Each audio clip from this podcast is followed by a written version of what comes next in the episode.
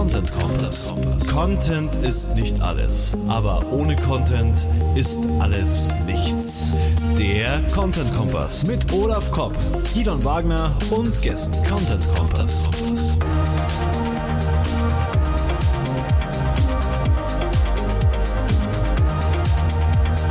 Content Kompass. Im Content Marketing Kompass, nee, im Content Marketing Podcast Content Kompass mit dem Olaf Kopp geht's heute zusammen mit mir, dem Gino Wagner und unserem Gast, dem Kai Spriestersbach.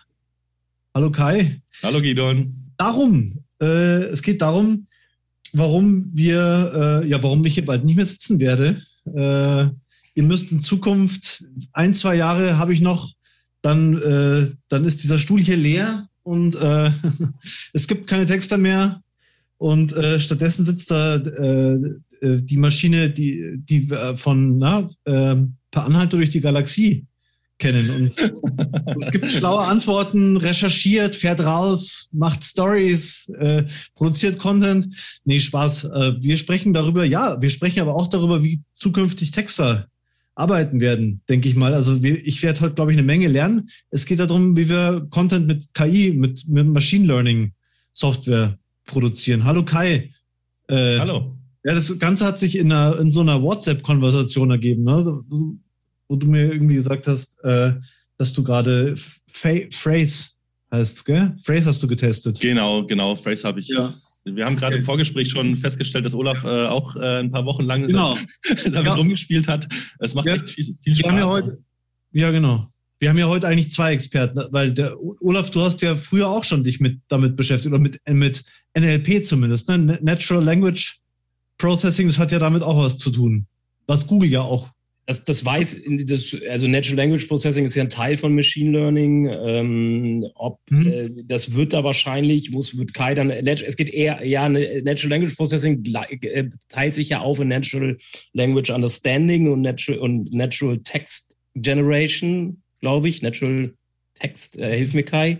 Ja, wir müssen das äh, alles mal zueinander abgrenzen. Ich glaube, das wäre auch ein guter Einstieg in das Thema, ja. weil es ist wahnsinnig ja. komplex. Da tut sich auch gerade wahnsinnig viel. KI ist ja auch so ein Buzzword, ne? KI, KI, ja. alle sagen KI. Künstliche Intelligenz, ich glaube, da ist man ja schon noch ein Stück weit entfernt, dass es wirklich eine künstliche Intelligenz ist, mit der man da jetzt seine Texte schreibt oder Immobilien findet oder oder? Also äh, magst du mal die Grenze ziehen, Kai?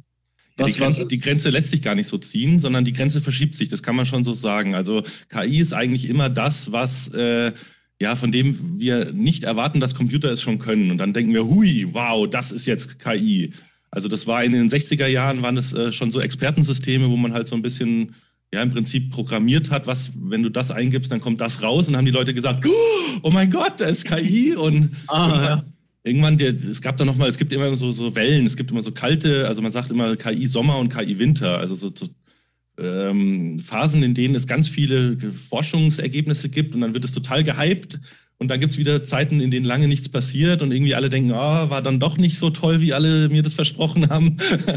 dann schläft es wieder ein, dann gehen auch die Forschungsgelder in dem Bereich nicht mehr so locker aus der Tasche und so. Das ist ganz interessant.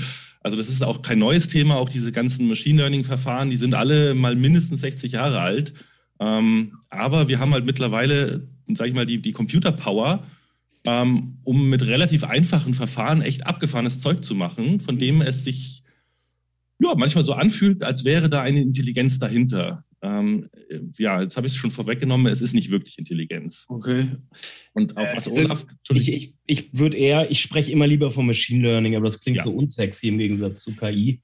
Äh, weil Machine Learning beschreibt das eigentlich ein bisschen besser, was da draußen gerade passiert. Als ja. künstliche. Aber künstliche Intelligenz klingt natürlich so, wow, künstliche, weil Sky gerade gesagt hat, boah, Intelligenz, die, die sind ja dann so intelligent wie Menschen und können vielleicht sogar fühlen wie Menschen und so. Davon sind wir natürlich noch weit entfernt. Ja, ich ähm, kenne Machine Learning schon lange. Man muss sich mit einem Philosophen einfach mal darüber unterhalten, was überhaupt Intelligenz ist. Also allein das mhm. irgendwie formal zu definieren, da wirst du schon nicht fertig. Mhm. da wollen wir mit künstlicher Intelligenz gar nicht mal anfangen. Aber ja, es, es geht eben darum, wie Olaf gesagt hat, maschinelles Lernen. Äh, da kann man grob sagen, es gibt zwei Verfahren. Es gibt dieses Supervised und Unsupervised. Also einmal sage ich der Maschine, guck mal hier, hier sind ein Haufen Bilder, da sind überall Äpfel drauf und dann lernt es quasi, was ein Apfel ist. Und das andere Verfahren, das Unsupervised Learning, da schmeiße ich dem, der Maschine einfach nur eine Milliarde Bilder rein und dann findet es selber raus, welche Bilder ähnlich sind, welche zusammengehören könnten. Und da können dann wahnsinnig coole Sachen mit passieren. Manchmal kommt da aber totaler Käse auch raus. Mhm. Ähm. Ich will mal kurz fragen, Kai, wir haben dich ja noch gar nicht vorgestellt. Du bist oh. ja. ja, ich, Entschuldigung. Ja. Wir, wir, kennen uns jetzt so lange, man muss auch dazu sagen, der Guido und ich kennen uns schon sehr, sehr lange. Ja. ich wollte auch sagen, ich kenne Machine Learning ursprünglich daher, dass ich mit dem Kai mal kurz im Büro gehockt bin, in, in meinem ersten Büro, da, also da war der Kai dabei und der Kai hat sich ein Thema zwei Tage lang angeschaut und konnte es dann. Und das ist für mich Machine Learning. Also die Maschine Kai schaut sich Google AdWords an, damals so, AdWords ist eigentlich gar nicht so schwer. Und dann hat er irgendwie AdWords-Kampagnen geschaltet. Aber am meisten Erfahrung hast du ja mit, mit SEO nach wie vor, oder? Da, da erzähle ich ja nichts Falsches. Oder? Ja, ja das ist, schon, ist schon so mein Steckenpferd. Das ist auf jeden Fall nicht falsch. Also ich äh, entwickle mich wirklich die letzten fast schon fünf Jahre schon sehr weit weg vom SEO. Aber es ist natürlich immer noch irgendwie Kern, woher ich komme. Ich habe mal so ein bisschen als, als Webdesigner und so als Allrounder angefangen, wie viele da draußen sich selbst beigebracht, irgendwie Webseiten zu bauen von Programmierung über Gestaltung bis hin zu allem. Mich hat auch irgendwie alles immer interessiert. Ich, ich habe ja auch mit dir zusammen mal äh, bei einer Redaktion frei äh, geschrieben. Ja. Also mich hat auch das Schreiben immer schon irgendwie interessiert und ja. einfach jemand, ich habe am meisten Spaß dran zu lernen, Dinge zu verstehen mhm. und das treibt mich um. Und, und mhm. SEO ist eine lange Phase in meinem Leben, die mich begleitet hat, weil quasi Google sich so schnell verändert hat, dass es ständig was Neues zum, Leben, zum Lernen gab. Und das hat es für mich so spannend gemacht. Und so bin ich auch auf das Thema Machine Learning gekommen, weil halt irgendwann Google gesagt hat, so hier lieben SEOs, äh, jetzt machen wir hier alles mit KI und das wird alles ganz anders und alle, oh Gott, oh Gott, oh Gott. und dann wollte ich das verstehen, dann wollte ich verstehen, was ist Bird und wie funktioniert Bird und, und wie funktioniert, das war damals auch schon äh, mit, mit dem, glaube ich, ersten Penguin-Update genau, wo man schon gesagt hat, das ist Machine Learning basiert und so weiter. Ja, und mittlerweile habe ich äh, wegen der ganzen Corona-Kacke auch nochmal ein Masterstudium angefangen, äh, wo ich mich auch nochmal, sage ich mal, noch ein bisschen wissenschaftlicher vielleicht mit dem einen oder anderen Thema auseinandersetze. Habe wahnsinnig viel Spaß plötzlich auch an, an wissenschaftlichem Arbeit und Schreiben und so weiter, der Lehre. Ja, und, und, hey. und Okay. Bin, bin, halt immer neugierig. Das ist so die, die intrinsische Neugierde, die mich äh, immer weiter treibt. Ja. Ist, ich glaube, Kai und ich sind ähm, in Deutschland zumindest, da sind wir Kai und ich uns, glaube ich, sehr ähnlich. Wir sind, glaube ja. ich, äh, von, ich, ich, will jetzt niemand zu nahe treten, aber ich glaube, wir sind, was diese, dieses Erforschen von, von Feldern, die durch SEOs zumindest noch nicht erforscht sind, äh, sind wir beide ganz weit vorne irgendwie, weil wir halt diesen Drang haben, Sachen zu verstehen, wie es ja, funktioniert ja. und nicht irgendwie nur was nachquatschen, was eventuell irgendwo in einer Best-of-Blog äh, Tippsliste irgendwie auftaucht, sondern wir wollen halt das Fundament im Endeffekt verstehen, wie funktioniert oder wie kann es zukünftig funktionieren. Wir wissen ja gar nicht genau, auf was für einen Status wir uns aktuell da gerade befinden, aber zumindest. Ah, das macht es halt auch so spannend, genau. Ja, ja. Zu gucken, was sind die aktuellen Forschungsfelder, was davon kann Google überhaupt schon. Ja. Es gibt ja auch die Leute, die, die sehen dann irgendwie so eine Demo aus irgendeiner, keine Ahnung, KI-Vorführung und dann gehen die davon aus, das macht Google natürlich und bei jeder Suchanfrage und eben für mhm. alle schon und so weiter. Und, und wenn du dann so mal so ein bisschen dahinter guckst, was das eigentlich bedeutet, wenn du das wirklich machen wollen würdest und so. Und das, das ist ja. ja spannend. Da sind wir uns wirklich sehr ähnlich. Äh, wen ich da nicht ausgrenzen möchte, ist auf jeden Fall da auch der Jens Volldraht. Der ja. hat es ja von, von der Pike auf gelernt. Der hat ja dieses ganze Thema Information oder Information Retrieval, was dahinter ja auch steckt, dem habe ich mich ja quasi aus Neugier irgendwann mal selber gewidmet. Der hat das ja alles mal studiert. Man konnte das ja auch schon theoretisch. Richtig, mit, dem, mit dem streite ich mich auch immer ganz gerne. Ja, ist, der ist auch sehr bei der Konferenz, weil, weil er, wir hatten, wir hatten vor Jahren schon die Diskussion, ist jetzt Google semantisch, funktioniert jetzt Google semantisch oder mhm. funktioniert Google mhm. nicht semantisch? Da meinte er, das ist, das ist eher Statistik und keine Semantik. Mhm. Diese Diskussion hatte ich ja mit ihm, dann hatte ich letztens die Diskussion jetzt, jetzt in seinem Vortrag bei der ARD. Wir waren beide bei der Inhouse-Konferenz von der ARD mit einer Session vertreten. Und da hat er doch sehr viel von, schon von, von Entitäten und Autoritäten gesprochen, wo er vor Jahren mir noch gesagt hat, dass, äh, was beschäftigt sie sich eigentlich mit dem ganzen mhm, Kram? Mhm. Ähm, und äh, da sieht man schon, dass er sich annähert, äh, aber er, er, er versteht es nicht, warum ich mich da so tief mit, mit solchen Themen beschäftige. Aber da gibt es eine schöne Geschichte. Da, diese zwei Welten, das war wirklich so ein bisschen getrennt, das stimmt so. Das ist ja diese, diese klassische NLP war ja wirklich ein sehr semantischer Ansatz, dass man versucht hat, eine eine Satzstruktur erstmal aufzulösen. Was ist hier das Mhm. Adjektiv, was ist das Ja. Nomen und so weiter und darüber was zu verstehen. Und der andere Ansatz ist dann eben dieser reine statistische. Da, kommen wir auch gleich noch dazu, wenn wir über, über diese Sprachmodelle GPT und Co. sprechen, ähm, der ganz anders funktioniert. Da geht es eher darum, was ist wahrscheinlich das nächste Wort einfach nur. Völlig unabhängig davon, was es jetzt ist. Also die Maschine versteht nicht, dass es vielleicht ein Name ist oder dass es sich auf eine Firma bezieht oder so. Das Mhm. ist der Maschine in dem Moment auch scheißegal. Und das Geile ist, diese beiden Welten kommen jetzt zusammen, weil du mit diesen, äh, diesen statistischen Verfahren wunderbar erkennen kannst, was ist eine Entität. Und dann wird es nämlich Und, richtig. und ich glaube, und ich glaube, ich glaube, deswegen sind Kai und ich auch so Feuer und Flamme jetzt geworden in den letzten Jahren, weil das plötzlich vieles jetzt möglich wird, Ja. was vorher reine Ja. Theorie wird. Ja. Und ich muss noch mal ergänzen, was die Rechenpower angeht. Google hat angekündigt, dass 2029 gegebenenfalls der Quantencomputer in, in praktischen Einsatz kommen kann. Aber sie brauchen wahrscheinlich bis dahin gar nicht mehr den Quantencomputer, weil sie immer mehr Abkürzungen bauen. Zum Beispiel MAM, da habe ich jetzt in der Ja. nächsten Website-Boosting habe ich mich ja dazu ausgelassen, die jetzt kommt. ah, cool. Bei MAM, bei MAM versuchen sie Komplexität zu reduzieren, indem sie die Modelle, Modelleanzahl versuchen zu reduzieren, um damit halt weniger Rechenpower halt, so habe ich das zumindest für mich interpretiert, haben zu müssen, Genau, um nicht so lange warten zu müssen, bis die Hardware soweit ist, sozusagen. Ich würde nur gerne kurz, ich würde gerne das Tech, das Niveau, ja, wir, ja, wir, okay, wir okay, schweifen okay, gerade in eine okay. Fachdiskussion ab. Damit wir, damit wir auch keine, damit wir keine Hörer verlieren, die jetzt eventuell nur Content-Strategie im Kopf haben und sich fragen, Schade, jetzt wollte ich gerade in Spatial Encoding ein, eintauchen, aber lass uns nochmal wirklich hinten Ich wollte gerade anfangen. fragen, ist dieses statistische Ding, also ich, wenn ich immer auf die Vorschläge vom iPhone tippe, dann Ja. kommen manchmal so lustige Texte raus. Ja, Äh, das also- ist KI-Textgenerierung. Du Perfektes kannst Beispiel. dir ja mal wieder einen Tag haben. Ich bin jetzt schon mal zu Fuß zu dir gekommen. Ich habe mich schon mit meinem Freund gemacht. Ich bin jetzt schon mal weg und ich bin jetzt schon mal weg. Ich bin jetzt wieder da. Genau, genau. Das ist diese statistische Wahrscheinlichkeit. Im Prinzip ist das genau so funktioniert im Prinzip, also ist jetzt stark vereinfacht, aber so funktionieren die Sprachmodelle, die momentan so krass gehypt werden. Also wir haben, ich habe es jetzt gerade schon mal gesagt, GPT ist eins der oder GPT-3 in der dritten Iteration ist jetzt eins dieser großen Modelle.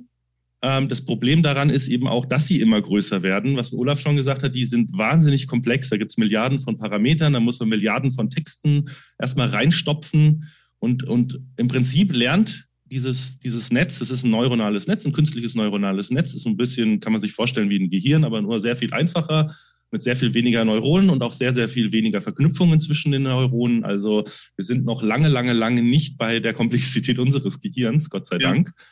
Ähm, Also es gibt verschiedene Modelle für künstliche Spracherzeugung, nenne ich es jetzt aber mal. Und es gibt verschiedene, äh, es gibt zwei verschiedene äh, grundsätzliche Ansätze dafür. Ja, grundsätzlich, also wenn wir jetzt mal nur rein über Textgenerierung sprechen, Ja. Da müssen wir einmal sagen, es gibt quasi die regelbasierte Textgenerierung, die gibt es auch schon seit zig Jahren. In Deutschland kennt man wahrscheinlich AX Semantics als eine der, würde ich jetzt mal sagen, führenden kommerziellen Anbieter in dem Bereich. Ähm, da ist es so, da braucht man äh, auch äh, noch einen Autor, also sagen wir mal der Gidon, äh, die arme Wurst, der darf nämlich dann ganz, ganz oft äh, immer wieder dasselbe sagen, in jedes Mhm. Mal anderen Sätzen und anderen Wörtern. Mhm. Der muss halt quasi jedes Mal sagen, wie toll diese Schuhe Mache sind. ich seit 15 Jahren. Ich sage eigentlich jeden Tag das. Genau, genau. Irgendjemand will wieder einen SEO-Text über äh, rosa Pumps. Also muss der Gidon Ja. schreiben, rosa Pumps sind äh, hochhackige Schuhe mit rosa hohen Absätzen. Ihr kennt diese, diese Quatschtexte. Nee, Spaß beiseite. Also das heißt aber, es startet damit, dass ein Autor einen Text schreibt, für diesen Text Textvarianten anlegt, Satzvarianten, Wortvarianten. Äh, dann macht man da sozusagen Variablen rein, dass man sagt, hier steht der Produktname, da steht vielleicht irgendeine Produkteigenschaft. Und dann klemmt man dahinter eine Datenbank mit den Produktdaten und dann schüttelt man das alles schön durch und, und macht ein bisschen Zufall rein und nimmt halt hier mal Satzvariante A und Satzvariante B und Wortvariante C und generiert sozusagen unique Texte, die alle auch einen Sinn ergeben und die komplett, wo das Ergebnis vorher vorhersagbar ist. Weil Mhm. quasi nur verwendet werden kann, was vorher in Varianten da war oder was in dieser Datenbank da war.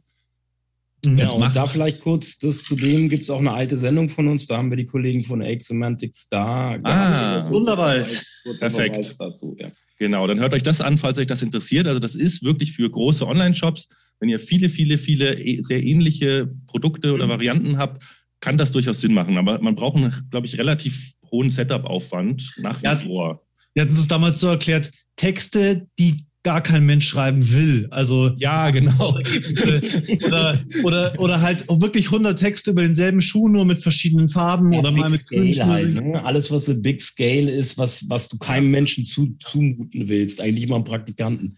Aber gibt es jetzt auch schon was anderes? Das heißt, wo ich sage, Ratgeber, mein Lieblingsbeispiel, Ratgeber über Hundeerziehung, schreib mir mal einen Text. Gibt es das jetzt auch schon? Ist das ein Phrase oder was ist das? Genau, also da kann man jetzt sagen, diese neue Art der Textgenerierung, ähm, die kann jede Art von Text erstmal erstellen, theoretisch zumindest. Mhm. Ähm, das funktioniert eben so, dass man so ein, so ein ganz kompliziertes Netz hat. Man schmeißt da einen Haufen Texte rein. Es lernt quasi, wie wahrscheinlich es ist, welches Wort auf welches Wort folgt.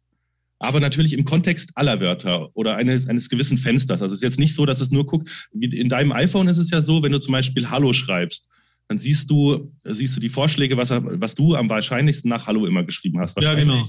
Wahrscheinlich deine, den Namen deiner, deiner Freundin, deiner Frau oder so, oder vielleicht sogar den Olaf. Ich weiß nicht, wen du am meisten Hallo anschreibst. Hallo dir. Hallo dir und lieber Markus. Markus.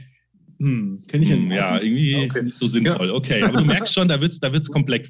Äh, weil, ja, äh, diese Netze, die sind da so komplex, dass das Hallo es nicht nur einmal gibt in diesem Netz, sondern eben sehr oft. Das kann eben Hallo sein in einer Satzkonstruktion, wo es am Anfang steht, wo davor irgendein anderes Wort steht und so weiter. Und es berücksichtigt dann quasi auch andere Wahrscheinlichkeiten und andere Wörter.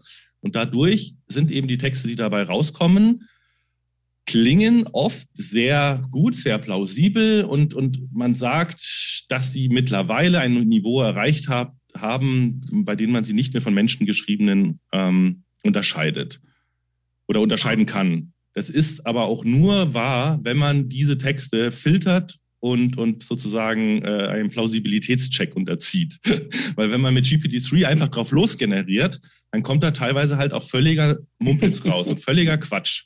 Also man, kommt doch bei fünf Shops, also wenn fünf Shops äh, oder fünf Blogs über Hundeerziehung, also nehmen wir mal dieses allgemeine Ding, Hundeerziehung äh, schreiben, wollen mit der Software, dann kommt ja fünfmal dasselbe, also nicht, vielleicht nicht wortgetreu dasselbe, aber es kommt ja fünfmal das Gleiche raus, oder? Ja, die Frage, das ist die häufigste Frage, die ich bekomme. Ähm, ob, wenn zwei Texte oder drei dasselbe schreiben, kommt dann bei der KI dasselbe raus. Also rein theoretisch, diese, dieses GPT ähm, hat einen Parameter, der nennt sich Temperature. Damit äh, lässt man quasi ein bisschen Zufall zu. Man kann diesen Wert auf Null setzen. Dann ist es wirklich so, dass jeder Input immer denselben Output äh, ähm, liefert. Aber man will sowieso nicht mit diesem Temperature-Wert Null starten, sondern man fängt immer mit einem äh, ja, Wert, sage ich mal, also der ist zwischen 0 und 1 der Wert und so mit 0,1 fängt man eh immer an, weil man so ein bisschen auch eine, so eine Art Kreativität, also bei Phrase heißt dieser Wert tatsächlich äh, Creativity und man merkt einfach, man gibt quasi dem der, der KI so ein bisschen mehr Freiraum. Das kann manchmal zu fantastischen äh, Sätzen führen und echt coolen Sachen. Und manchmal führt es aber auch dazu, dass de, das Ding plötzlich, du hast gerade noch über, keine Ahnung, äh, Newsletter-Marketing geschrieben und plötzlich äh, sagt das irgendwie, du sollst jetzt Facebook-Anzeigen schalten. Das hatte ich äh, gestern erst. Ich sehe- Ich sehe gerade Kai, ich, hab- ich spiele hier parallel wieder ein bisschen mit rum. mhm. Ähm, ich habe dieses Template benutzt, äh, Question äh, Paragraph Answer. Mhm. Oder Question äh, Paragraph Answer. Also kannst du eine Frage quasi eingeben und dann gibt dir die KI ähm, äh, die Antwort darauf die Frage aus. Ähm, dieser Creativity-Schieber, der war hier gar nicht mehr da. Jetzt ist, kann man hier auf Load More drücken und er gibt dir vor, gibt dir verschiedenste, immer, du kannst immer wieder auf Load More drücken. Genau, Phrase hat jetzt äh, diesen Multi-Output endlich eingebaut, den Ja, es okay, bei Jarvis klar. schon gab. okay. Und äh, der, je mehr Ergebnisse du generierst, desto höher wird der Creativity-Wert auch am, äh, automatisch. Also wir können ja jetzt mal, ich sage mal ein Beispiel. Ich sage mal, ich habe jetzt die Frage Mhm. eingegeben, welches Verfahren, welche Verfahren werden beim Machine Learning verwendet? Dann Oh. war die erste Option oder die erste Antwort, die mir das Tool ausgegeben hat. Machine Learning ist ein Teilgebiet der künstlichen Intelligenz, das Algorithmen verwendet, um aus Daten zu lernen und Vorhersagen zu treffen. Kann man- Satz. Kann man, Wow, kann man, sehr zu, gut. Kann, man, kann man sagen, hätte ich jetzt nicht groß anders geschrieben, zu den wichtigsten Arten des maschinellen Lernens gehören überwachtes Lernen, unüberwachtes Lernen, verstärkendes Lernen und aktives Lernen. Mhm. Und das ist schon mal geil. Ne? ja, Also das, geil. das erstmal, wenn man das hätte recherchieren müssen, vor allen Dingen findet man erstmal jetzt Ansätze, wie man vielleicht weiter tiefer reingehen kann, weil einem diese Antwort schon ganz viele neue Stoßrichtungen für die Recherche gibt. ja. um auch zu verstehen, was da steht. Ne, natürlich, wir verstehen es natürlich, weil wir uns mit dem Thema beschäftigt haben, kann ich sagen, dass die Antwort schon adäquat ist, aber das kann natürlich ein freier Texter, der sich vorher mit Machine Learning beschäftigt hat, nicht so. Ne? Das ist so ein bisschen Fluch und Segen zugleich. Man muss ja. dazu auch sagen, Phrase ist viel mehr als nur reine GPT. Äh, ähm, ähm, Arbeit, also sozusagen. Also ich habe mit dem äh, einem der Gründer von Phrase äh, letztens äh, eine kleine Session gehabt. Die benutzen keine GPT-3 API, sondern die haben ein eigenes äh, Sprachmodell, mhm. wahrscheinlich GPT-Neo. Also es gibt eine Open-Source-Variante davon, die kann man vortrainiert runterladen, die kann man auch selber weiter trainieren.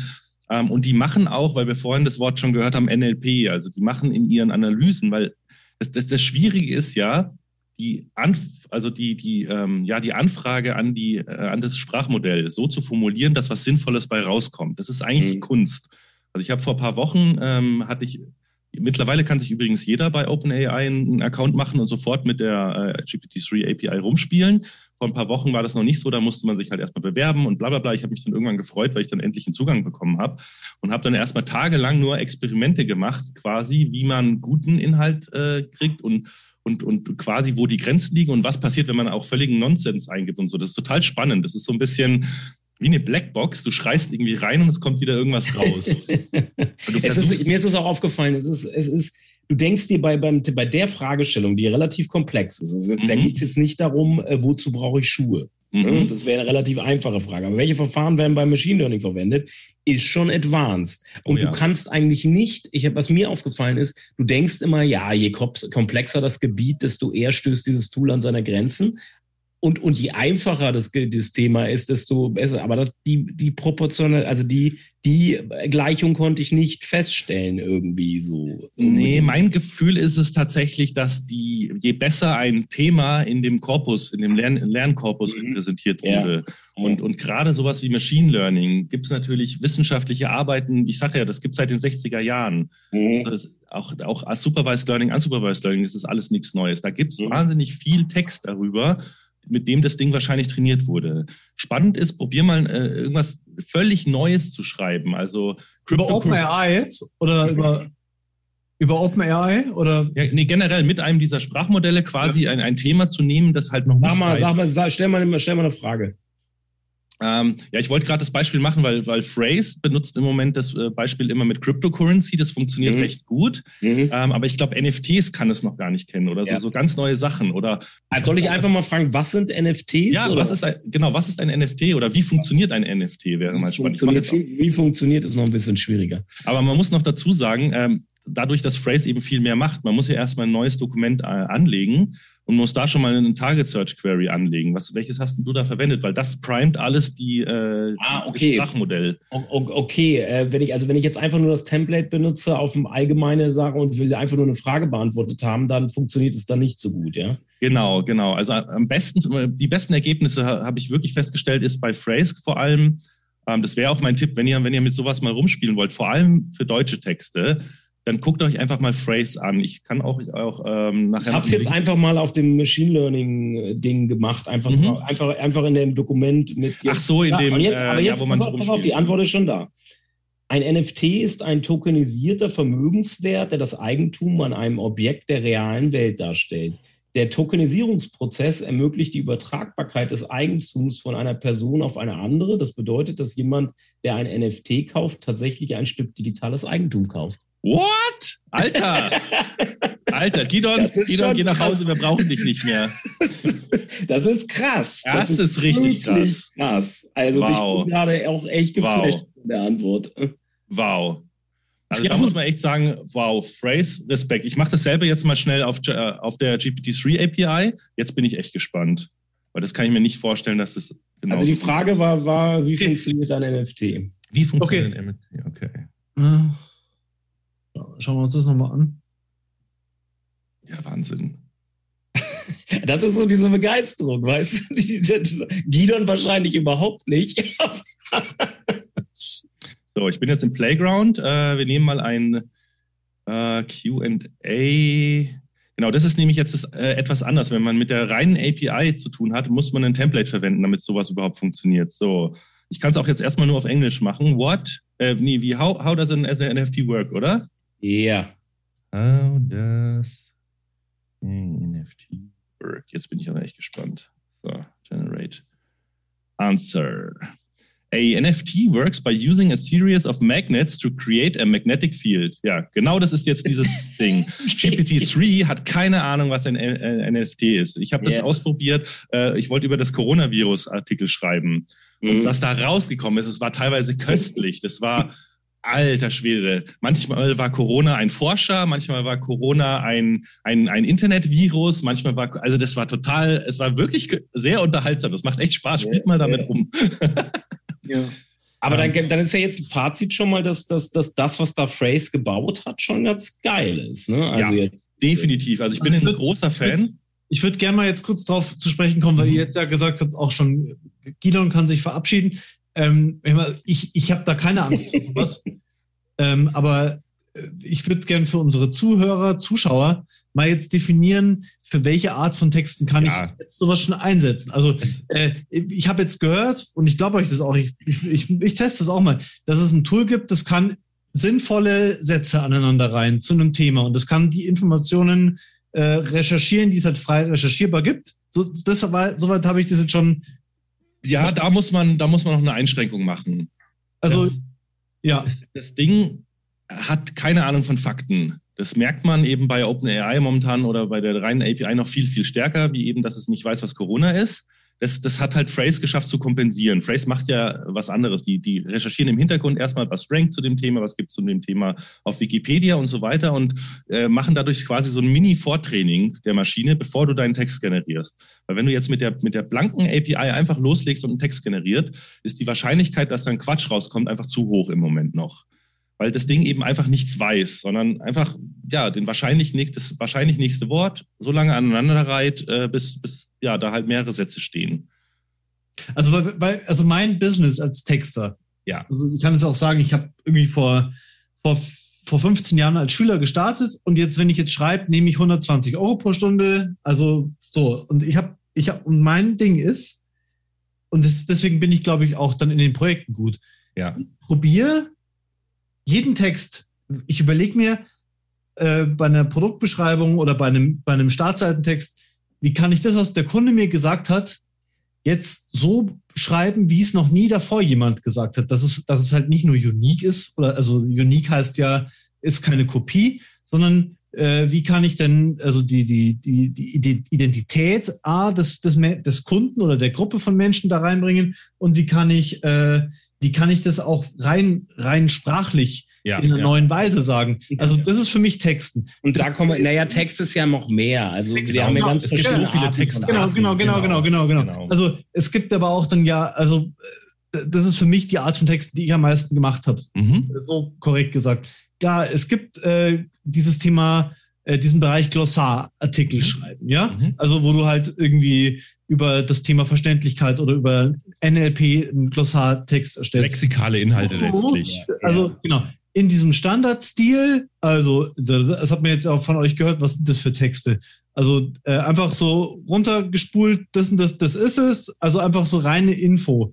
So, das verorte ich jetzt bei, bei den Tools, dass die das jetzt können. Also so reine. Äh, dann tust du dem Ding erstaunlicherweise noch Unrecht. Da waren nämlich ein paar Sachen dabei, die haben mich echt umgehauen. Also man muss erstmal sagen, ja, es gibt verschiedene Textarten, ganz verschiedene.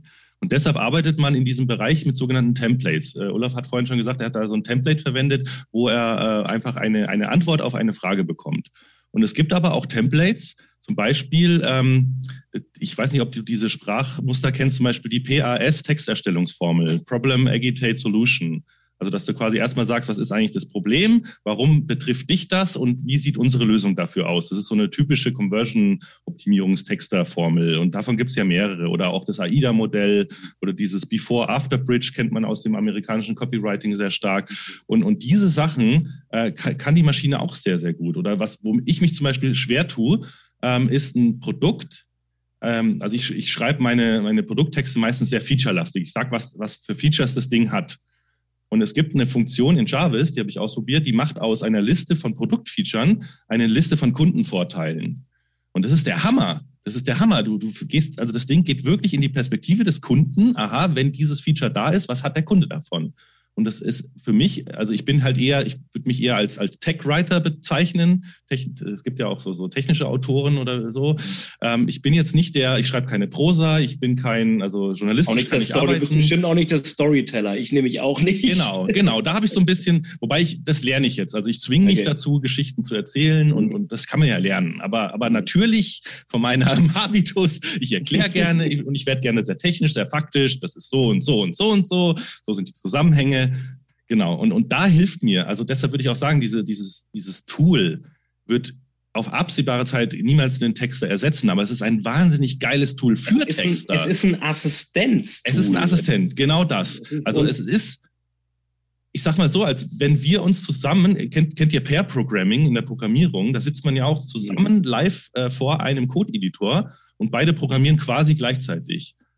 Und, und wenn der eine mal programmiert, guckt der andere drüber und gibt Input äh, und, an, und andersrum. Dadurch also dieses Vier-Augen-Prinzip entsteht dadurch. Halt. Quasi, genau. Und, und so ähnlich ist es. Also ich, ich generiere was, mhm. dadurch kann ich meine, meine eigene Schreibblockade total schön äh, überwinden, weil es ist schon mal was da. Dann ich sage ich, oh nee, das will ich nicht sagen, aber hey, die Idee ist geil. Und dann, ich finde es genau und ich finde es wahnsinnig spannend, weil dieses Tool gibt dir einen Ra Prozessrahmen vor, vom, von der Recherche über das Briefing zur Erstellung. Und du kannst damit spielen in dem Prozess. Genau. du kannst, genau. du kannst du, das Tool macht ja teilweise auch die ähnliche Recherchen, die du manuell machst. Sie gucken, suchen sich ja Fragen raus aus dem äh, Top, also diese ganzen W-Fragen, Recherchen, Geschichten. Das machst du ja auch alles im, im, im, im Vorbereitung eines, eines Textes. Und das die macht, da hilft auch Google aus, oder? Da hilft dieses, da hilft dieses. Genau, also Phrase analysiert die Top 20 bei Google zu dem Keyword, ja. guckt die ganzen, wie Olaf gesagt hat, Fragen aus den äh, Q&A-Boxen, guckt bei Google natürlich auch äh, diese People always äh, also ask, also mhm. äh, Fragen, die auch gestellt wurden und so weiter.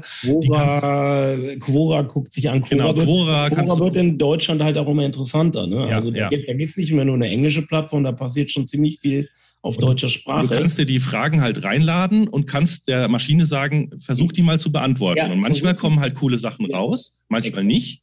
Du kannst aber auch mit einem Klick zum Beispiel die Antwort auf eine Frage von einer anderen Webseite übernehmen und dann macht er einen Link dahin, also quasi ein Zitat. Also das ist, das ist wirklich auch ein schönes journalistisches Arbeiten, in dem Sinne nicht, nicht zu plagiieren, sondern halt, wenn du ein wörtliches Zitat übernimmst, macht er ganz normal einen Quote mhm. und einen Link dazu ähm, finde ich eine feine Geschichte. Man kann jetzt natürlich, muss man auch ehrlicherweise sagen, auch einfach nur umschreiben. Also ich mache das gerade. Ähm, Artikelspinning 2.0, ja. Genau. Ich sag mal so, sehr abgefahrenes Artikelspinning. Ich kann auch erklären, warum ich das gerade machen muss. Ich habe ein Projekt, Projekt gerade vor der, vor der Füße, äh, vor den Füßen.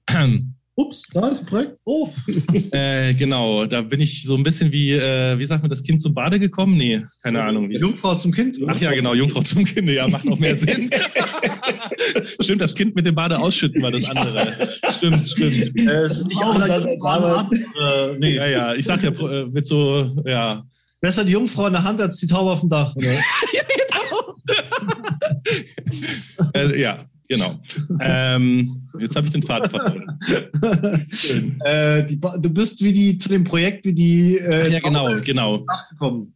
Also es ist ein Projekt. Äh, ich habe quasi ein, eine, ural, eine uralte Domain übernommen und der der bisherige äh, Besitzer wollte mir die Inhalte, die da momentan drauf sind, nicht mitverkaufen weil das ein Wiki war und, und da natürlich verschiedenste Autoren mitgeschrieben haben ja. und damit nicht und, und das rechtlich nicht ganz einwandfrei die Nutzungsrechte sozusagen sich gesichert wurde damals von den Leuten, die sich fürs Wiki registriert haben. Dann haben natürlich auch Leute in das Wiki sich äh, registriert und irgendwelche Texte reinkopiert, die von sonst wo geklaut wurden. Das heißt, es ist äh, ein potenzielles Rechtsrisiko. Und jetzt ist eben die Frage, wie kann ich in, in, in einem Monat 1200 Artikel irgendwie produzieren? Kann ich natürlich nicht. Auf der anderen Seite. Ich könnte das. Nein, Spaß. Ja, also natürlich kann 600. man das mit, mit, mit vielen Menschen und viel Geld geht sowas immer. Ich könnte auch irgendeinen Quatsch generieren, dann würde das wahrscheinlich für ein paar Wochen bei Google auch funktionieren. Aber wenn dann äh, neu Leute auf die Seite kommen und Google merkt, die hauen alle wieder ab, äh, dann habe ich die Domain eigentlich auch ver verheizt quasi. Und jetzt habe ich gerade die, die spannende Aufgabe, aus den Texten, die ja da sind, die jetzt auch aktuell noch live sind, auch noch ranken, auch noch gelesen werden, die ich aber nicht eins zu eins übernehmen kann, ein, einen Text zu machen, der eben ja einzigartig genug ist, dass ich sagen kann, das ist eben nicht mehr von irgendjemand anderem. Mhm. ähm, der aber trotzdem so sinnvoll ist, äh, dass kein Quatsch bei rauskommt. Und das ist gerade eine echt eine harte Nuss zu knacken. Ja. Mhm. Okay. Also ich muss, ich, ich kann ja kurz mal sagen, wie wir, wie, wo unser Stand aus Agentursicht ja, das wird mir auch sehr bei dem Tool ist. Also wir sind von meiner anfänglichen Rumspielerei habe ich das Tool in die Agentur getragen, habe dafür geworben, habe das intern äh, angepriesen und habe wow. auch gezeigt ein paar Sachen. Mhm. Und wir sind jetzt zum Beispiel da schon konkret dabei, dieses Tool, also Phrase nutzen wir da auch. Ich habe die anderen Tools, da hat Kai einen viel besseren Überblick, weil er sich ja die alle Tools ja auch angeguckt hat. Irgendwie, ich habe ich hab mich von Kais Begeisterung anstecken lassen und habe mich dann deswegen gleich auf Phrase gestürzt. Ja, das ist gut, du hast und, dir die ganze und, Arbeit gespart, weil ja, Phrase ist Danke, danke Kai. und äh, wir, wir Phrase, Konto, Kontodaten von Olaf und mir äh, stehen in der Description. Also ich was hab, wir jetzt Moment, ich habe noch einen Affiliate-Link und einen Gutscheincode. also was wir, was wir konkret in der Agentur jetzt wirklich schon machen, wir integrieren dieses Phrase-Tool in, in die Content-Briefing-Prozesse. Mhm. Das ist, das ist den Schritt, da sind wir so mutig, dass wir den jetzt da schon gehen wollen. Da sitzt der Product Owner für die Content Briefing, sitzt da schon dran und, und, und baut. Ähm, ich habe selber schon ein paar Texte für Glossartexte tatsächlich auch für meine Seite geschrieben, oder die ist ja nicht mehr meine, die ist ja mit an, äh, an unseren äh, Anteilhaber gegangen. Das, ich, es, es, fühlt sich immer noch an, als ob es meine Seite ist, weil ich der Einzige bin, der da dann irgendwas macht. Ja. Ähm, die, äh, und da habe ich tatsächlich auch, und da, für die Agenturdienstleistung trauen wir uns gerade erst nur das im Content Briefings einzusetzen. Was ich aber, und, aber es gibt eine Menge weitere perspektivische Einsatzgebiete. Das sind zum Beispiel Google My Business Profile. Mhm. Aha, ja. Okay. Ähm, weil die musst du auch mit ausreichend Text bestücken. Ähnlicher Ansatz kann man auch sich überlegen, ob man da so weiterdenkt.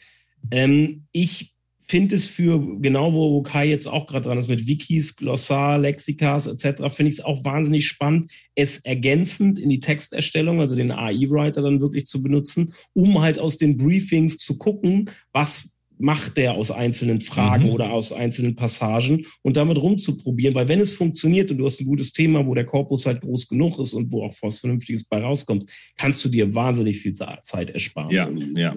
ich glaube, die Gefahr ist immer bei sowas, wenn man es benutzt, wie bei unserer Textanalyse zum Beispiel, da gibt es User, die, die benutzen das Tool, es darf, es darf nichts mehr bunt sein alle genau Meldungen. Das, genau das. Also man muss die, mit einem WDF-IDF-Tool genau nach der Kurve schreiben. Yeah, Dein ja. Tool alles auf grün haben wollen. Ja, also ich glaube, die Kunst liegt dabei, äh, die Kompetenz zu haben, wenn man so ein Tool einsetzt, zu sagen, okay, das ist jetzt wie ein Taschenrechner für mich. Mhm. Und ähm, wenn ich für, wenn ich für, ähm, wenn ich für eine große Firma jetzt das Wiki mache für Hornbach und das Wiki über Werkzeug mache, dann äh, dann lasse ich zum Beispiel, dann schaue ich mir diese Texte nochmal an. Hornbach hat so eine originelle, also mir fällt jetzt spontan Hornbach ein, weil die echt eine coole Kommunikation haben. Mhm. Da lasse ich natürlich nicht einfach die, ich, sag, ich sag's jetzt mal, die, die gespinnten Texte auf die Website wandern, sondern ich, ich prüfe natürlich nochmal, A, wie schreiben die Mitbewerber, können wir das irgendwie noch, können wir da noch ein bisschen wie heißt das beim Kochen Umami reinbringen? Also ein bisschen Würze, ja? Würze, ja. Ja. Also, also ähm, am Schluss ist es ganz wichtig. Also erstmal diese Templates, die du bei dem AI-Writer benutzen kannst, kannst du dir vorstellen wie so ein Werkzeugkoffer. Und du hast eine Recherche, eine, ein journalistischer Werkzeugkoffer halt im mhm. Endeffekt. Mhm. Und du musst, und das kann dir keiner abnehmen, du musst schon verstehen, du musst ein bisschen Verständnis von dem Thema haben, um beurteilen zu können, ob da jetzt Schwachsinn bei rauskommt oder nicht. Und du musst ein Gefühl dafür entwickeln, ist das gerade ist das adäquat, was das Tool dir ausgibt? Und wenn es vielleicht auch, das, das überhaupt, das ist die wichtigste Frage, glaube ich, da erstmal zu beantworten. Und dann kannst du damit rumspielen und gucken, ob der die AI es reicht, dadurch den Text generieren zu lassen. Wenn es nicht reicht, kannst du, war es trotzdem nicht umsonst, weil du halt dann dir die, diese trotzdem dieses, auch wenn der Text vielleicht nicht so optimal ist, er dir Anhaltspunkte gibt, wo du nochmal tiefer rein recherchierst, wovon du vorher noch gar nicht gehört hast, dass das Thema auch noch damit zu tun zusammenhängt, vielleicht so. Und es ist halt keine, es ist nicht das Tool, wo du auf den Knopf drückst und es, es wird dir der gesamte Text ausgegeben. Du musst damit spielen, du musst genau. damit arbeiten, du musst damit schon, das ist wie so ein Werkzeugkoffer. So. Mhm. Wisst ihr, warum ich mir überhaupt keine Sorgen mache vor dieser Entwicklung? Also ich glaube, das ist geil. Ich würde ich werde es jetzt selber mal ausprobieren. Vielleicht auch für meinen Blog, für meinen privaten, weil ich da irgendwie nicht die Zeit finde, zurzeit was zu schreiben oder nicht die Ruhe. Aber ich kann immer einen Text überarbeiten. Dafür finde ich immer die Energie, wenn was schon da ist. Äh, aber ich mache mir deswegen keine Sorgen. Und ich glaube, da sollte man sich jetzt auch keine falschen Hoffnungen machen, weil je mehr solche Texte unterwegs sind, dann verliert halt wieder sozusagen dieser Arbeitsschritt des Textproduzierens, verliert wieder seinen Wert, weil dafür keine menschliche Arbeitskraft mehr erforderlich ist. Aber du musst ja dann trotzdem mit deinem Content irgendwie dann wieder aus der Masse hervortreten. Und dann genau das. Da, da, genau da hört, das ich höre da zurzeit einen Biologen, äh, Neurobiologen, Gerhard Hüther heißt der. Mhm. Der spricht immer über so, auch so KI. Und Kenne ich auch, da habe ich mir auch schon einiges angeguckt. Der, der, spricht, zu, der spricht darüber, dass wir, ähm, also wir, ich bin ja kein Lehrer, aber dass, dass die Schule Schüler ähm, dazu motivieren muss, eigen interessisch motiviert zu lernen, damit Kinder ihr volles Potenzial entfalten. Ja. Weil es, es braucht neue Fähigkeiten in den nächsten Richtig. Jahrzehnten. Richtig. Und genauso glaube ich, ähm, so wie, wie, wie, wie, wie früher es schon eine Riesenleistung war, Text zu drucken, ja, durch die, wie ist die Maschine Kai äh, vom äh, Gutenberg-Presse, Gutenberg Presse, ja. Mhm. Jetzt können wir Texte total einfach schreiben und einfach ausdrucken. In 10, 20 Jahren ist dann halt jemand, der, der irgendwie mit Text arbeitet, der hat dann andere Aufgaben, einfach weil, weil Algorithmen halt ein bisschen Vorarbeit. Also so, so glaube ich, wird das passieren am Ende. Der einzelne Text verliert noch mehr seinen, seinen Wert. Ist ja jetzt schon so. Wenn ich auf Google gehe und, und mhm. Hundertzion google, dann, dann denke ich, alles, was da kostenlos ist, das ist ja eh schon, ja, irgendwie, da will ich zumindest nicht dafür bezahlen. So, und dann wird halt ein Text noch mehr generiert und dann wird es noch, dann muss man sich halt wieder was Neues einfallen lassen, auch als Firma, um mit dem Content aufzufallen, glaube ich. Äh, das, ist ja nicht, das ist jetzt aber nichts, was neu ist, seit es äh, KI-generierte Texte gibt. Ich meine, wir haben nee, genau. äh, den ja. Content-Schock, wie er damals proklamiert wurde, den, ja. den haben wir ja jetzt auch schon, glaube ich, zehn Jahre oder noch länger. Ja. Dass es immer schwieriger wird, aus der Masse herauszustechen. Und wenn genau. man jetzt äh, auch mal diesen Prozess, der in Phrase ja integriert ist, aber eigentlich gar nichts mit AI zu tun hat, den aber auch alle anderen, also wenn ihr euch Searchmetrics Content äh, Suite anguckt mhm. oder auch, äh, wie heißen die Page Rangers, die machen es im mhm. Prinzip, alle machen den Prozess gleich. Du gibst ein Keyword ein, die gucken sich die rankenden Seiten an, was da so drin steht und, und legen dir ja quasi nahe, dasselbe irgendwie äh, nochmal in eigenen Worten zu schreiben. Und ich glaube auch nicht, dass das das Weisheitsletzter Schluss ist, um, wie du sagst, Mehrwert zu generieren und um echte Werte zu generieren. Also ja. zum einen findet da ein Wettlauf statt irgendwie. Alle werden immer länger und immer länger und immer holistischer ja. und umfangreicher. Ist das das, was der Nutzer wirklich braucht? Also ich glaube tatsächlich, ähm, so ein Tool wie zum Beispiel die Wortliga Textanalyse hilft mir ja, der, so wie ich rede, ohne Punkt und Komma, so schreibe ich auch, ähm, mich zu zwingen, eben äh, kurz und prägnant zu sein. Und auch da äh, hilft mir Phrase zum Beispiel. Ich nehme meinen eigenen Text, den ich schreibe, und lasse den von Phrase umformulieren, weil der wird dann sehr knackig und sehr, also auf das Notwendigste der Aussage reduziert. Das solltest du dir wirklich mal angucken. Da gibt es ja auch ein Template extra. Total spannend. Template für. Da genau. gibt es ja auch ein Template für, wo das dir sagt, mach einen kurzen Text da draus. Genau, genau. Quasi den, die, die Aussage kondensieren auf das mhm. Nötigste. Und das hilft mir, super knackig zu formulieren. Mhm. Und ich glaube, das könnte in, in den nächsten, vielleicht nicht morgen, aber vielleicht in den nächsten Jahren auch ein, ein Faktor werden, wie du bei Google wieder nach oben kommst, weil du eben nicht sage ich mal, so viel rumschwafelst, dass du irgendwann hoffentlich mal das Richtige sagst, sondern dass du sehr schnell und sehr konkret und sehr prägnant ja genau dem Nutzer die also Fragen... Ich würde, mal, ich würde mal eine These aufstellen für mhm. die Zukunft. Journalisten und Texter, die sich mit so, solchen Möglichkeiten und solchen Tools nicht beschäftigen, weil sie halt nach hinten gewandt sind und gerne das behalten wollen, was sie haben, gibt es ja immer genug. Wir Menschen sind ja Gewohnheitstiere. Die werden irgendwann Probleme kriegen die werden irgendwann, wenn das jetzt Kolumnenschreiber sind, nicht, oder wenn es ja, um Meinung ja. oder Verkaufstexte vielleicht jetzt auch noch nicht, aber alles, was in diesem ganzen Ratgeber, bei How-Tos, bin ich mir auch noch nicht sicher, ich weiß nicht, wie da deine Erfahrungen sind, Kai, so Anleitungen und How-Tos, weiß ich auch noch nicht, da bin ich noch ein bisschen skeptisch. Gibt aber es Gibt es Templates, funktioniert hervorragend. Echt? Okay. Naja, da muss man ja nochmal differenzieren. Welches ist das, Kai? Welches ist das? Ähm, du kannst zum Beispiel, also ich habe es bisher im Englischen mit, mit Jarvis gemacht. Ich kann dir das so, gleich mal okay. durchschicken. Okay, okay. Es müsste aber in, du kannst äh, neuerdings in Phrase eigene Templates bauen. Da bin ich gerade dran. Oh, das, damit wollte ich mich auch nochmal beschäftigen. Oh ja. Das, das ist, aber das, da muss, wie viel ist so viel Luft drinnen. Wie viel Programmierkenntnisse braucht man da? Gar nicht, gar nicht. Gar das nicht. Ist nur, das, ist eine, das ist ja das Abgefahrene, diese, diese GPT-Modelle, die arbeiten mit Sprache als Input. Das heißt, du sagst der Maschine, bitte schreibe jetzt, also entweder du machst äh, ähm, follow, by, follow my example, du sagst quasi, so sieht eine Frage aus, so sieht die Antwort aus, so sieht die Frage aus, so sieht die Antwort aus. Oder zum Beispiel, Mhm. um, um es zum Übersetzen zu bringen, äh, lieferst du dreimal Texte, äh, Satz in Englisch, Satz in Deutsch, Satz in Englisch, Satz in Deutsch. Und beim letzten Beispiel bringst du halt nur den Satz in Englisch und dann spuckt dir die Maschine den Satz in Deutsch aus, weil sie das Muster erkennt Ah, okay. das Muster reproduziert. Oder du sagst ihm tatsächlich, schreibe mir eine Anleitung.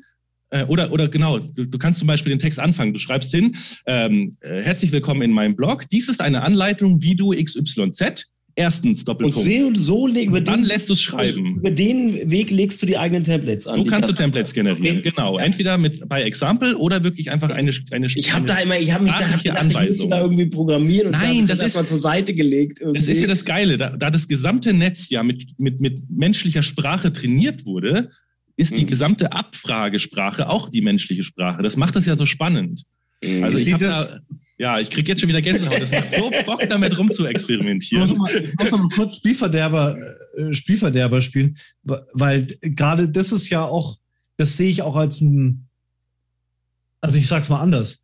Ich, ich bringe ja Leuten verständliches Schreiben bei. Mhm. Das heißt, äh, ich habe Leute im Seminar oder in meinen Online-Kursen ähm, und äh, ja, genau. Also die, die lernen verständliches Schreiben, was sie auf der Uni, auf der Schule Mhm. nicht gelernt haben. Mhm. So, also die, und das ist der, der übliche Stil, der übliche Stil, der so, der so unterwegs ist, auch im Netz, Mhm. der ist dieser unverständliche, Mhm. sperrige Stil. Deswegen hat sich ja auch sowas wie die Verständlichkeitsforschung entwickelt, die dann rausgefunden haben, wie muss denn Text sein, damit die Probanden mehr verstehen. Genau. Und, äh, und also wo, wo, da muss man, glaube ich, halt vorsichtig sein, wenn man damit Texte produziert, weil die schöpfen ja aus dem, was schon da ist.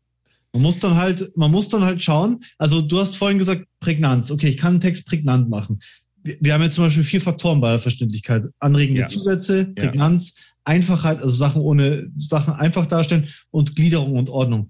Wenn du sagst, ich ma- mache einen Text prägnanter, ist es schön. Aber am Ende geht es ja Es ist- um Sprache. für- Pass auf, Gidon. Äh, Es ist nicht nur prägnant. Lass uns mal ein Experiment machen. Es geht ja um Sprache, lass mich mal kurz zu Ende Ja. reden. Es geht ja um, es geht ja um Texte für Menschen. Genau. Das heißt, du musst, du musst dich auf deine Zielgruppe einstellen. Du musst wissen, oder du weißt, der, hoffe ich in der Regel, wer ist die, das Publikum, also welche Probleme, wer, welche Bedürfnisse haben die Leute. Mhm. Und auf die musst du dann die Sprache ausrichten, musst du, musst du die, du musst, du musst mit Prägnanz, mit anregenden Zusätzen arbeiten.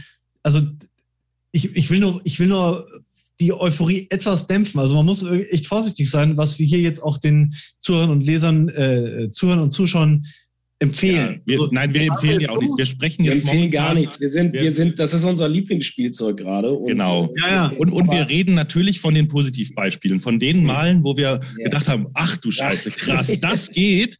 Von den vielen Malen, wo ich mir denke, Alter, so ein Kack, Und, und eben gerade diese NFT war zufällig einfach war- mal einfach ein gutes. war gutes zufällig Spiel. einfach mal gut. Und man muss auch sagen, da tut sich halt auch wahnsinnig viel. Also Phrase, während ich es benutze, ist schon wahnsinnig besser geworden. Also äh, langsam kommen wir leider in einen Bereich, wo viele Dinge, natürlich, dieser, dieser analytische und strategische Part zu entscheiden, wer ist meine Zielgruppe und wie möchte ich die ansprechen. Das wird die, was, das wird die AI nicht lösen. Aber was die AI tatsächlich jetzt schon kann, ist einen vorhandenen Text zu nehmen und ihn äh, zum Beispiel einem Fünfjährigen zu erklären. Das ist eins der, ein, auch eins der Templates, explain to a five-year-old oder so.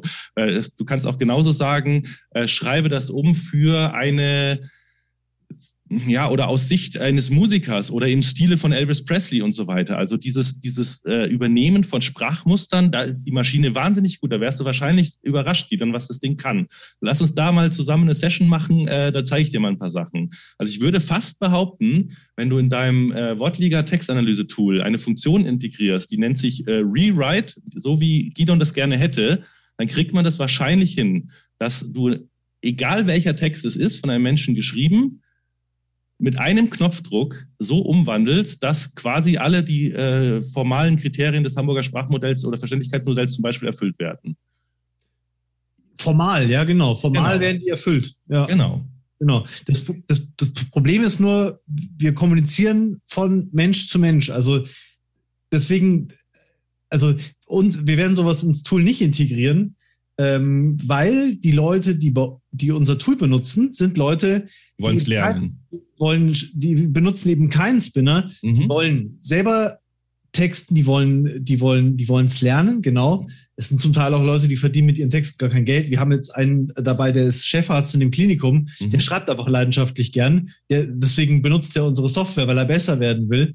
Aber weil wir wollen keine falschen Signale senden, weil wir sind halt eine Autorensoftware. Also mhm. es gibt, es gibt sicher, also ich glaube, man wird auch Firmen nicht davon abbringen können, äh, dass sie dann sagen, wir produzieren unseren Text jetzt mit Software statt mit Menschen, äh, weil es halt geht.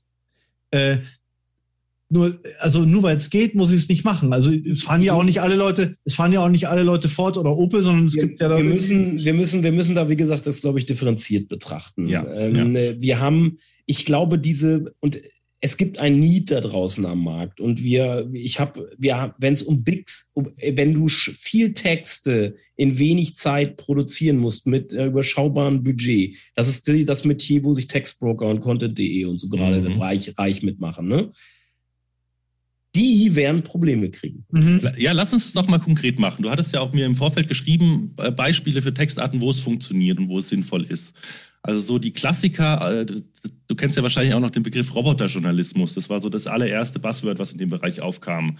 Da ging es darum, ähm, zum Beispiel, ähm, für Aktienunternehmen, die müssen ja immer ihre, ihre Quartalszahlen irgendwie veröffentlichen und da reicht es nicht irgendwie eine, eine SQL-Datenbank zur Verfügung zu stellen, sondern es muss ja immer ein ausformulierter Bericht sein. Mhm. Und das war eins der ersten Dinge, die eben automatisiert wurden, dass eben aus dem SAP ein komplett ausformulierter, menschlich geschriebener, äh, aussieht wie menschlich geschrieben, äh, ein, ein, ein ausformulierter in menschlicher Sprache oder in natürlicher Sprache ein Bericht entsteht, wo halt einfach der Finanzreport drin war, weil das eben Millionen von äh, Unternehmen jedes Quartal wieder den gleichen Scheiß machen müssen. Und da ist es doch schön, dass es kein Mensch mehr machen muss. Also da freut sich doch jeder Autor, wenn er den Scheißjob sozusagen nicht machen muss. Genauso sind Spielberichte im Fußball dass in der 15. Minute der eingewechselt wurde, der hat die gelbe Karte bekommen, der hat äh, irgendwie, ich meine, natürlich ist es, ist es kein spannender, emotionaler Spielbericht. Das ist, hat nichts damit zu tun, wie wenn ich mir irgendwie eine Live-Berichterstattung im Radio anhöre oder so. Das ist was ganz anderes, sondern es geht wirklich ja. um die faktische Wiedergabe eines, eines, eines Ablaufes von einem Spiel. Das waren auch Dinge, die man sehr früh ähm, mit, mit Automatisierung gelöst hat, auch schon im journalistischen Bereich. So, und jetzt kommen halt neue Textarten dazu. Ähm, Olaf hat es, glaube ich, auch schon gesagt, dieses, dieses Lexikale, dieses Wikipedia-Style, einfach sozusagen äh, Definition funktioniert super gut. Ähm, ja, genau. Es werden immer mehr Arten von Texten, die super gut funktionieren. Es kann natürlich nicht, also es ist, es ist ja keine Kreativität drin, sondern du sagst der Maschine ja sehr genau, was sie tun soll. Wenn du das nämlich nicht tust, wenn du sagst, schreib mal irgendwas, du gibst einfach nur ein Wort vor, mhm. dann, dann kann eben potenziell alles passieren. Von unfassbar, wie geil ist das denn bis völlige Grütze, ich muss das wieder löschen. Mhm. Ja, ja, also klar, äh, wir haben ja auch gesagt, wir machen mal, äh, wir machen mal einen Probetext. Wir können ja mal, äh, wir können ja im Anschluss mal einen Probetext machen, bis die Sendung geschnitten ist. Äh, ist ja noch ein bisschen Zeit hin. Und dann können wir den ja vielleicht bei, bei Termfrequenz einfach mit veröffentlichen, einfach mal als Anschauung, als, als Beispiel, was man so machen kann. Also, das ist eine schöne Idee, ja, genau. Also wenn ihr mal ein Beispiel sehen wollt, ich habe zum Beispiel einfach mal für Search One auf meinem Blog äh, einen Artikel geschrieben, wie man die richtige WordPress-Agentur findet. Das war mein eins der ersten Ex äh, Experimente mit Phrase. Ähm, und das ist was, das hat mich umgehauen damals, weil es wirklich gut funktioniert hat. Und ich habe diesen Text so gut wie nicht verändert. Der ist so generiert worden. Ich habe vielleicht, sage ich mal, das jedes fünfte, jedes sechste Mal irgendwie was weggelöscht, was mir so ein bisschen in eine falsche Richtung ging. Aber im Grunde genommen, ja, äh, erfüllt es meine Kriterien an, einen, einen, einen Text für eine Landingpage zu dem Natürlich ist dieser Text nicht so genial, dass er jetzt irgendwie viral geht und dass alle sagen, boah, guck mal, was der Kai da geschrieben hat und so. Ja, ähm, Warum also, geht es halt auch bei vielen Texten auch nicht? Genau, das ist eben, man muss halt wirklich wissen, was ist das für ein Text und was, welchen Zweck soll dieser Text erfüllen. Und dann kann man abwägen, macht es Sinn dafür, zum Beispiel eine, eine Automation einzusetzen, vielleicht auch nur ein unterstützend im Prozess, so wie Olaf gesagt hat, vielleicht für die Erstellung des Briefings, dass es schneller geht. Ähm, ich äh, habe jetzt gerade eben einer Mitarbeiterin erklärt, wie sie diese vorhandenen Texte mit dieser Rewrite-Funktion äh, schneller umschreibt weil es einfach sie sich wahnsinnig schwer getan hat, wenn du dich eben nicht mit einem Text auskennst. Texte umzuschreiben ist super, super schwierig. Wenn du nicht weißt, was, keine Ahnung, PHP ist, äh, schreib mal einen PHP-Text um in eigenen Worten. Das geht ja nicht. Du musst ja erstmal verstehen, um was es geht. Äh, da hilft dieses Tool. Mhm. Ich würde, ich würde, mich würde. Also ich habe halt, vielleicht kann man, ich kann vielleicht nochmal zwei Beispiele nennen. Ich habe mit Hilfe des Tools äh, da fand ich, finde ich auch ein sehr guten, ähm, sehr gutes Einsatzgebiet, wenn du äh, Texte aktualisieren willst. Mhm. Also du willst sie neu, du willst sie fresh und neu machen und ergänzen. Mhm. Und für ergänzen, Text zu ergänzen und nochmal neue Perspektiven reinzubringen, oh, ja. ist das Tool super, ja. weil du diese KI gibt dir dann plötzlich Perspektiven aus, die du so noch gar nicht in dem Text beleuchtet hast. Ah, spannend. Und ich habe äh, Beispiel, den Text, den ich, wenn ihr mal nach Machine Learning oder nach Landingpage googelt, das sind beides, die ranken beide bei Google auf der ersten Seite, müsst ihr mhm. gucken, er ist ja in Deutschland, dann erhöht er schön die Klickrate, wenn er das macht. Äh, ist ja in Deutschland da, ja, genau. Und, mhm. und, und, die beiden Texte habe ich mit Hilfe von Phrase nochmal neu angefasst und ich sag mal zu 40 Prozent überarbeitet. Mhm.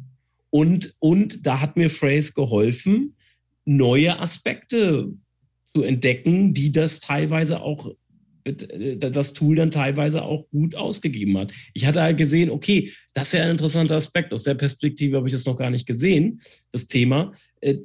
Dann habe ich da noch ein bisschen weiter mit rumgespielt und dann habe ich halt einen Text, paar Abschnitt, einen Paragraph irgendwann. Dann. Und, und jetzt wird es nämlich interessant, genau, weil deshalb finde ich Phrase gerade auch so cool, weil es sowohl diese alte Welt abdeckt, dass du eben siehst, was die Top 20 so schreibt und diese Aspekte alle abdeckst, aber über eben diese in Anführungszeichen Kreativität oder diese, diese, diese ein bisschen Zufallsfaktor im, im, im Netz des, der Wörter sozusagen, kommen Aspekte eben rein, an die du selber nicht denkst und die auch noch keiner der anderen in den Top 20 mhm. geschrieben hat. Mhm. Und dann wird es spannend. Also äh, spielt auch mal mit, es gibt ein, ein Template, das nennt sich Metapher-Analogie. Das ist so lustig. Gib mal irgendwas ein und lass dir dafür eine Metapher ah, schreiben. Das ist diese, diese verbildlichte Schreiben. Das ist so lustig. Ich, ich gebe einfach mal nur, äh, was können wir denn mal, gib mir mal ein Stichwort, dann sage ich euch mal eine Metapher äh, Landingpage. So, Landingpage. So, äh, jetzt, ich drehe mal, also ich mache es jetzt mal wirklich crazy. Ich drehe mal Kreativität voll auf, weil sonst äh, haben wir hier nicht so viel. wir wollen ja auch was zum Lachen haben. Bin ich mal gespannt. So, also eine Landingpage ist wie eine Werbetafel, die auftaucht, wenn jemand online nach etwas Bestimmtem sucht, zum Beispiel einem Hotel oder einem Restaurant. Es wurde entwickelt, um Menschen dazu zu verleiten, auf ihre Webseite zu klicken, was sie hoffentlich zu einer Conversion führt. Ist das nicht geil? Oder Variante 2. Eine Landingpage kann mit einem Zaubertrick verglichen werden. Wenn jemand auf den Link klickt, wird er von einem aktuellen Bildschirm auf einen anderen Bildschirm verschoben, auf dem er sich zu finden, was auf den auf dem er sich nicht zu finden erwartet. Okay, da war die Kreativität wohl ein bisschen zu hoch. also das ist, ich, ich finde das so lustig. Äh, ist, ja, also ähm, ich, ich mich, äh, hm, also ich glaube, ja, also ich glaube, das ist, also für ich würde das ehrlich gesagt solche Sachen wirklich nur als Recherchehilfe äh, benutzen wollen. Es ist eine Inspiration, also so benutze ja, ich es. Recherche, weil, weil, Inspiration. Weil, also auch, ich sehe da schon auch die, die, ich, ich denke, es wird kommen. Also egal, was ich jetzt hier sage, ich glaube, es wird so kommen. Aber was du ja, was, was ja leider im Content Marketing oft oder im, im, im Marketing mit Inhalten nicht gemacht wird, ist mit Leuten zu sprechen. Ähm, also gerade so dieses Interviews führen, mit Experten mhm. reden und so weiter. Mhm. Das ist ja, das, weil es halt super aufwendig ist. Es ist mega aufwendig und ich denke, dadurch, dass du halt die Recherche, das ist ja dann eine Recherche. Also ich habe ja mit euch auch diese, äh, dieses Special über SEO-Texte gemacht. Was ist für dich ein guter SEO-Text? Könnte dieser Algorithmus, da würde ich 100.000 Euro drauf verwenden, dass dieser Algorithmus nicht eure Antworten generieren könnte, die ihr mir im Interview äh, gegeben habt. Kai Olaf, ihr wart ja auch mit dabei. Also genau das ist das Spannende. Man muss halt, man muss halt schauen, dass man das als Vorlage nimmt und dann von mir aus davon inspiriert noch mit Leuten redet. So würde ich das, äh, glaube ich, machen. Ja, oder je nach Textart eben. Mhm. Also ich meine, wenn du ein Lexikon schreibst, da musst du nicht Leute interviewen. Also klar, du kannst dich mit dem, mit dem Experten in den Feldern unterhalten, vielleicht gibt es verschiedene Ansichten und so weiter. Ähm, aber da ist ja relativ schnell umrissen, um was es geht und was es ist und das einzuordnen und so weiter. Aber wenn du jetzt wirklich einen, also wenn wir jetzt mal über Content Marketing sprechen und der Content an sich soll eben so interessant, hilfreich, irgendwie, was auch immer sein, aber der muss ja irgendwie besonders sein, damit ich eben heutzutage, also das, der, das Wichtigste, was ich dazu sagen will, ist, wir leben in einer Welt, in der es nicht mehr das Problem ist, an Informationen zu gelangen. Wir haben alle sofort Zugriff auf alle, nahezu alle Informationen der Welt. Heutzutage ist ein echter Wert, ist der Filter, eben die richtigen Informationen zu mir zu, durchzulassen, sozusagen. Mhm. Das ist die große Kunst. Und ich glaube, damit schafft man die Werte der Zukunft. Es geht eben nicht mehr darum, aus dem Internet irgendwie rauszusaugen, was alle geschrieben haben und den gleichen Scheiß nochmal hinzuschreiben, sondern, wie du sagst, Gideon, sich in, in die Zielgruppe zu versetzen und sich zu das überlegen, was wissen die schon, was müssen die, was wissen die noch nicht und wie kann ich die irgendwie vielleicht sogar berühren, bewegen, äh, ihnen Sicherheit geben und so weiter. Und, und da ist dies. Und das ist, und das ist auch der Grund, warum Google so auf diese Brand-EAT-Geschichte geht, weil sie darüber versuchen, sie diesen Filter zu setzen, den Qualitätsfilter zu setzen. Und äh, die, das ist, das ist jetzt ein ganz anderes Thema, aber mhm, mhm. ähm, es ist, es ist, das zeigt aber ziemlich genau, was das, was Kai gerade gesagt, die, die zukünftig wird der gewinnen, der diesen Qualitätsfilter da halt durchrutscht halt. Was ist denn für alle der wird auch in Suchmaschinen, der, der, wird auch in Suchmaschinen dann besser gefunden. Genau, werden. du kannst dir quasi ein, du kannst zur Brand werden, weil du der beste Informationsfilterer bist. Oder du kannst eben durch den Informationsfilter von anderen durchrutschen, weil du eine Brand bist. Ja, das das ja. finde ich ist das Spannende. Ja, ja. Weil, weil für mich geht es darum, Kai hat was sehr Wahres angesprochen. Also die Welt, es ist überhaupt kein Problem, an Informationen zu kommen. Ähm, aber für den, der, also für den, der sie liest, ist es das Problem, rauszufiltern, was ist denn jetzt, was stimmt denn? Worauf genau. kann ich mich denn verlassen?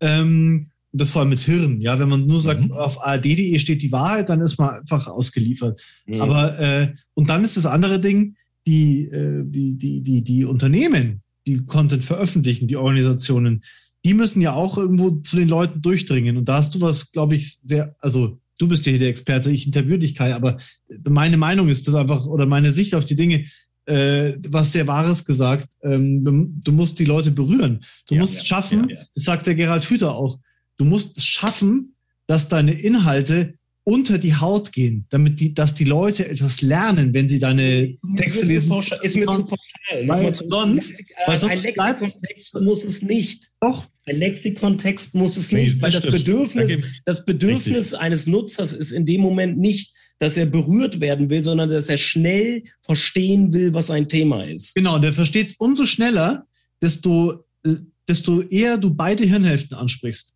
Wenn du, wenn du einen Lexikontext voll mit Nominalisierung hast, liest der, liest Aber warum der, funktioniert denn Wikipedia? Das mit der rechten, ja, Moment, warum hat denn Wikipedia so viel Nutzer? warum hat denn Wikipedia so viel Nutzer? Doch nicht, weil sie unter die Haut gehen. Er liest es mit der rechten Gehirnhälfte, während die, während die linke Gehirnhälfte sich fragt, was, was ist da gemeint eigentlich mit der Urkundenausstellung?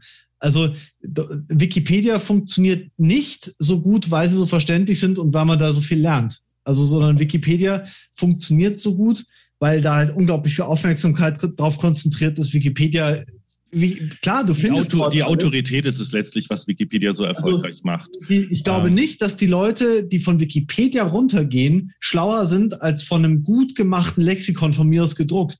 Also Aber es geht ums Bedürfnis und das Bedürfnis ja. ist nun mal immer unterschiedlich beim ja, Nutzer. Du kannst genau. du, die, die, es, du brauchst nicht hochblumig schreiben, wenn er eine Fakten, wenn er das Fakten. meine ich mit berühren nicht. Wenn er, das, ist nicht gemeint. Er, das ist nicht gemeint, blumig. Aber wenn er Fakten sucht.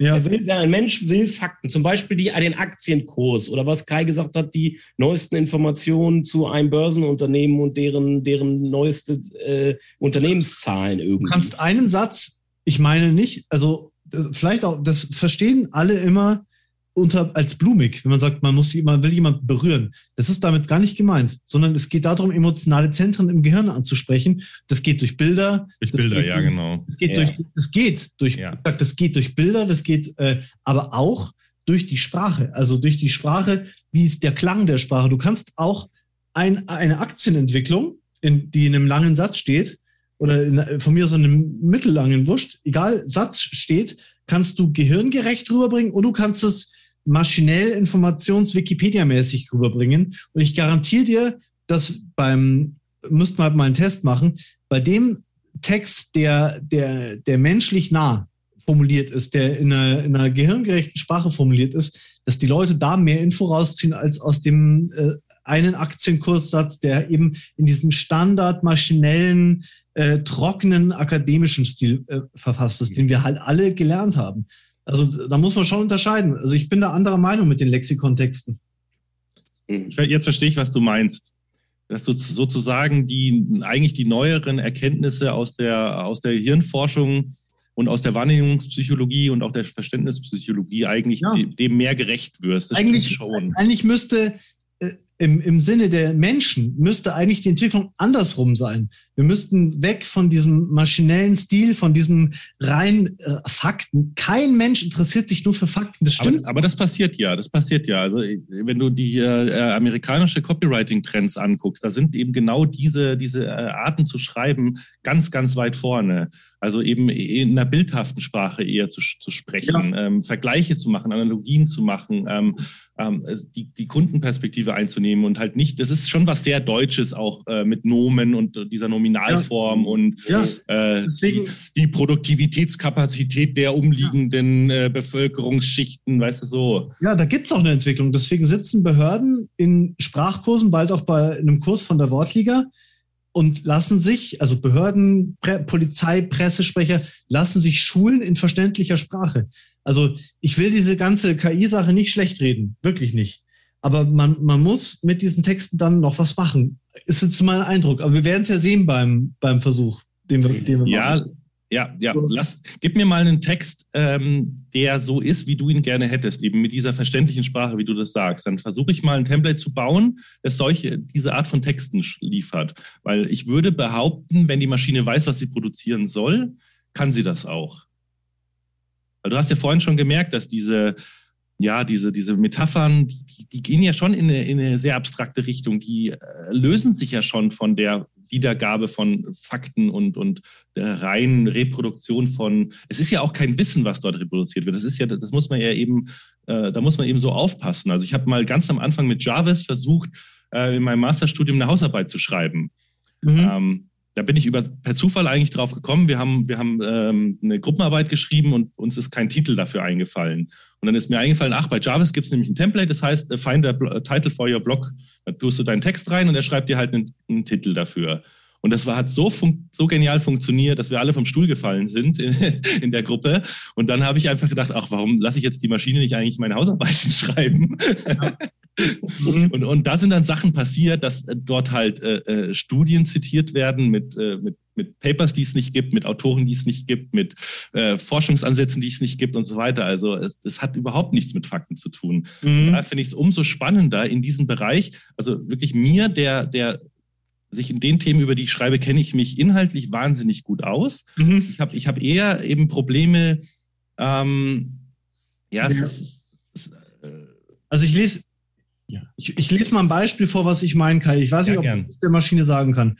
Also vorher, ja, aus einem Video von mir. Äh, ist von einem Immobilienportal, von immoportal.de. Mhm. Ähm, wenn Sie, nee, sorry, .com, glaube ich. Die haben uns das erlaubt, immoportal.com, die haben uns das erlaubt zu nehmen, deswegen erwähne ich sie. Mhm. Ähm, wenn sie uns als Käufer erst, äh, es geht um versteckte Mängel, wenn du ein Haus kaufst, also ja. Mangel, die, erst nach zwei Jahren fällt auf, dass ein Rohr undicht ist oder sowas, da ist ein Wasserschaden da. Wenn Sie als Käufer erst nach der Unterzeichnung des Kaufvertrages einen Mangel entdecken, der vorher nicht ersichtlich war, dem Käufer aber bekannt war oder er ihn zumindest erahnen konnte. ja, ja, ich bin schon ein sogenannter versteckter Mangel. Ja, ja. Ich glaube schon, Maschine könnte diesen Satz kürzen, das glaube ich schon. Ja, pass auf, das machen wir jetzt. Ich schon. Genau, das würde mich interessieren. Was, was, was macht, hast du gerade diese Kürzungs, diesen Kürzungs... Ja, ja, klar. Schick, schick mir mal kurz den Text. Schick gerade mal den Text, ja. Ich habe es dir gerade per Mail geschickt. Wir, wir, schneiden hier dann einfach. Genau, wir schneiden es einfach, genau. So, jetzt habe ich den Text. Moment. Dann lese ich den nochmal vor oder du liest ihn nochmal vor. Genau. Sekunde. Ich muss jetzt noch kurz gucken, was für ein Template das macht, Sinn macht. Und diese Templates, kann ich mir die selbst zusammenklicken bei Phrase oder muss ich mit irgendwo Genau, es gibt, es gibt fertige Templates und äh, du kannst aber mittlerweile Templates selber erstellen. Das ist jetzt eben das super Spannende. Also ich ah, ja. gehe davon aus, dass wir in Kürze Templates sehen werden für gesamte Textarten, wo dann am Anfang eben Block, also da wird erst Block Title, dann Block Introduction, dann Einleitung gefeuert, dann wahrscheinlich irgendwie, also Listicles funktionieren zum Beispiel wahnsinnig gut, dann wahrscheinlich die, die häufigsten Fragen beantworten, dann nochmal eine Zusammenfassung und Jungs, dann vielleicht noch weiter, weiter, weiter, weiter, weiter, weiter, weiter. So, also, wenn Sie als Käufer erst nach der Unterzeichnung des Kaufvertrages einen Mangel entdecken, der vorher nicht ersichtlich war, dem Verkäufer aber bekannt war oder er ihn zumindest erahnen konnte, liegt ein sogenannter versteckter Mangel vor. Okay, mache ich einfach mal nur ein Rewrite. Das ist jetzt dieses, was ich vorhin gesagt habe, was ich äh, mhm. momentan auch nutze. So, Moment, eine Sekunde. So. Okay, also es gibt jetzt drei Varianten. Der erste ist, in solchen Fällen, wenn Sie als Käufer vor dem Kauf etwas Neues über das Produkt erfahren, obwohl es vom Verkäufer nicht erwähnt wurde, aber für ihn offensichtlich war, dann heißt es versteckter Fehler. Das Aha. ist jetzt nicht so gut. Äh, versteckte Mängel treten auf, wenn etwas erst nach Abschluss des Verkaufs sichtbar ist. Mhm. Wird mich jetzt auch nicht wirklich überzeugen. Ich probiere jetzt nochmal was anderes. So, jetzt nehmen wir mal also man muss wirklich damit mit, mit viel rumspielen. Mhm. Also es ist jetzt nicht mhm. so, dass man sich hinsetzt, ein Knöpfchen drückt und dann hat man coole Texte. Mhm. Mm, mhm. Und ich glaube, wir stehen auch sehr, sehr, sehr ähm, am Anfang von natürlich einer Entwicklung. Ja. Mhm. So, gucken wir mal. Ein versteckter Mangel ist ein Mangel, der mit bloßem Auge nicht sichtbar ist. Versteckte Mängel können Risse, Dellen, Kratzer, Rost, Korrosion und so. Ja, okay, das ist aber jetzt nicht so auf Immobilien bezogen. Das ist inhaltlich nicht mehr so richtig. Genau. Das war jetzt zu frei. Das sind eben genau diese, diese Fälle, die passieren. Ja, ja. Okay, weil ich habe jetzt, soll ich mal vorlesen, was ich daraus gemacht habe? Ja, gerne, sehr gerne. Was, was, also ich habe jetzt erstmal daraus gemacht, was ist ein versteckter Mangel, weil die Mehrzahl, die macht es unnötig abstrakt. Stimmt, ja. Was, ist, was sind versteckte Mängel? Was ist ein versteckter Mangel? Mhm. Dann habe ich daraus gemacht, Alarm, Schimmel an der Decke. Ihr Handwerker meldet, das Mauerwerk unter dem Bad ist feucht. Schuld ist die undichte Duschwanne im ersten Stock. Hätte das der vorherige Eigentümer wissen müssen, der ihm das Haus vor zwei, zwei, vor zwei Jahren verkauft hat? Experten sagen, ja, ein versteckter Mangel liegt vor. Also ich, ich habe es probiert. Aber jetzt habe ich aber auch nicht verstanden, was ein versteckter Mangel ist. Hätte Ihnen das der Eigen hätte ja, ich habe mich ein bisschen verlesen. Hätte das der vorherige Eigentümer wissen müssen, der Ihnen das Haus vor zwei Jahren verkauft hat. Experten sagen, ja, ein Versteck. Hätte ihn der, hätte das der Eigentümer, hätte das der vorherige Eigentümer ihnen sagen müssen. Ja. Genau, so müsste es sein, genau. Weil ihm das Haus voll verkauft, das war jetzt ein äh, inhaltlicher. Aber, aber es ist, es ist auch ein sehr komplexes Thema, weil du einerseits, äh, du musst einmal sagen, quasi muss er es dir sagen, ja. selbst wenn er es nicht weiß, und kann man erwarten, dass er sowas äh, weiß, auch oder, oder zumindest sich in Kenntnis darüber bringen muss. Mhm. Also es ist schon sehr abstrakt, das stimmt. Also der vorherige Eigentümer hätte es wissen müssen. Ja. Also hätte das der vorherige Eigentümer wissen und ihnen, ihnen sagen müssen, müssen ihnen genau. sagen müssen, der, als er ihnen das Haus vor zwei Jahren verkaufte. Also, mhm. aber ich wollte nur demonstrieren, was ich probiert habe, aus diesem scheiß trockenen Ding mhm. zu machen. Ich habe ich hab probiert, dass, dass, dass du unter der Decke stehst, da siehst du den Schimmel, die Feuchtigkeit und so ein bisschen erzählerisch in der menschlichen das ist Sprache. Natürlich nur, das ist natürlich nur ein Beispiel für einen versteckten Mangel. Ne? Also, dass, dass ich jetzt verstanden hätte generell, was ein versteckter Mangel ist. Genau, das ist das Problem. Der, der, jetzt muss nämlich der, der Leser muss jetzt quasi die, äh, die Hirnleistung aufbringen, von diesem Beispiel zu abstrahieren, um wiederum auf den, den generischen Umstand zu schließen. Ja, gut, das ist ja jetzt, das also waren das ja jetzt zwei Sätze aus einem, aus einem Text, ne? Ja, ja, ja, ja. Aber äh, es, es geht ja darum, du musst, du musst das ist auch aus dem Journalismus ein bewährtes Prinzip. Du musst äh, ganz spezifisch mal sein, ganz konkret, um das Allgemeine zu erklären, um das Allgemeine zu verstehen. Weil wenn du es immer ganz allgemein sagen willst, Klar. alle Eventualitäten Klar. drin haben willst, dann entsteht so ein Absatz. das ist zu abstrakt. Genau. Also ja. du musst, du musst vom Abstrakten ins Spezifische wechseln und wieder zurück, damit genau. das, also klar, nur dieser Satz würde jetzt nur die Immobilie erzählen. Man könnte es dann nochmal mit einem Auto erklären. Also ich habe später nochmal in einem, in einem habe ich einen zweiten äh, äh, Absatz nochmal äh, übersetzt in verständliche Sprache. Ein tiefer Kratzer im Lack Ihres Autos ist ein teurer Mangel. Ein Kratzer im Abfluss ihrer Duschwanne wird erst zum Mangel, wenn das Wasser in die Wand fließt. Denn dann können sie das Haus nicht wie vereinbart benutzen, fett geschrieben. Mhm. Der vorherige Eigentümer haftet. Also da ging es jetzt darum, was macht den Unterschied, wenn ich die Sache nicht anständig benutzen kann, die Immobilie, Ja, dass ein Mangel quasi erst Genau. äh, ein Mangel ist, ja. und Genau, funktional ist. Also das ist Aber es für gibt- es Menschen schon so unglaublich schwer, das zu erklären. Ich glaube, wir Aber ich würde jetzt auch aber auch vom meinem Main-Thema gerade so ein bisschen ab, weil hier, da kannst du eine ganz eigene Sendung jetzt zu machen. Oh ja, oh ja. Äh, deswegen, deswegen. Äh, Ja, ja, aber das sind doch die Probleme beim Schreiben. Das sind doch aber es gibt ja auch Ja, ganz aber das, da kannst du eine. Sendung, da kannst du eine eigene Folge von machen, Probleme beim Schreiben. Das können wir ja gerne Nee, aufnehmen. nein, nein, nein. Es geht ja jetzt gerade darum, Content generieren, was ist realistisch. Und das sind die Probleme, die beim Schreiben auftauschen, auftauchen. Ähm, äh, ich, ich wollte jetzt demonstrieren, was ich probiert habe zu machen und Mhm. wollte aber mal schauen, kann denn ein Algorithmus so denken? Nee, Ja. das wird das, da so, ja, Würde ich sagen, also, doch. Doch, also wenn du jetzt Also zum Beispiel du, also wenn du jetzt die Metaph Metaphern siehst, äh, der Algorithmus ist schon mindestens schon mal so weit, dass er äh, Brücken schlagen kann zwischen, genau. zwischen Dingen, die, die, die eigentlich rein semantisch erstmal auf den ersten Blick gar nicht zusammengehören.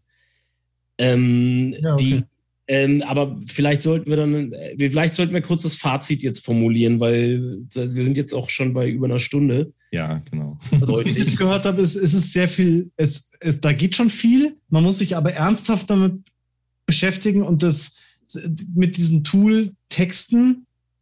Äh, und das ist sozusagen im Moment jetzt keine riesige Arbeits. Es ist ein Text, es ist ein Textassistent und äh, es ist ein, es hilft auf jeden Fall bei Recherchen, bei den vorbereitenden Arbeiten für einen Text, sich reinzuarbeiten in ein Thema. Da hilft es definitiv, da würde ich einen Stempel draufsetzen. Mhm. Für mich ist es Ähm, auch ein Kreativitätswerkzeug, das muss ich auch so klar sagen, weil ich habe kein Problem mit Fakten. Ich habe eher das Problem, eben mal so ein bisschen rechts und links des Tellerrands Ja. zu, schrei zu schreiben. Da hilft mir das Tool sehr. Und auch, äh, es gibt dir eine gewisse Struktur bei, Mhm. bei Konzeption und Erstellen eines Textes vor, weil du äh, quasi die Brücke, du kannst das Briefing da erstellen und kannst die Brücke schlagen zur Texterstellung, kannst deinen Text outline, du kannst ihn strukturieren da drin Genau. und dann versuchen, dich an dieser Struktur lang zu hangeln und dann zu gucken, was muss ich selbst formulieren und was kann, der, A- kann die AI. Oder als. Autor, wenn du einfach eine Schreibblockade hast, womit soll ich anfangen oder so? Es Ja. schmeißt dir einfach schon mal einen Blog, äh, eine Einleitung hin. Ja. Und, und ob du das Ja. dann gut findest oder nicht, aber es bringt dich definitiv weiter. Ja. ja. Ja, super. Ich werde es auf jeden Fall ausprobieren. Mal. Und dann würde ich sagen, Kai, danke, dass du da warst. Du Ja, sehr gerne. Gerade, War sehr du bist gerade- interessant. Du bist gerade, du bist gerade, glaube ich, derjenige, der zu dem Thema in Deutschland am meisten dazu erzählen kann, äh, würde ich jetzt mal so sagen. Ähm, und ja, folgt uns bei äh, Spotify. Ganz kurz noch, der Text folgt. Und der Text folgt, wir machen noch mal so, machen wir noch mal so einen Testtext unter der Sendung? Oder wollen wir das einfach irgendwann mal machen? Mal, schauen wir mal, oder? Mach's doch in deinem Blog, in deinem Wortliga-Blog. Führ's doch weiter in deinem Wortliga. Das ist doch eine Idee, Nee, du jetzt wolltest für es doch eh ausprobieren. Nee, jetzt für die Hörer meine ich.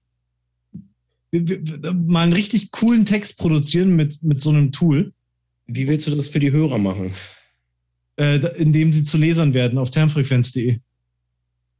Wollen wir, wollen wir so, ein, so ein Beispiel mal drunter klemmen, wie es jetzt der Kai mit dem Tool produzieren würde? Das haben wir ja vorhin gesagt. Machen wir das?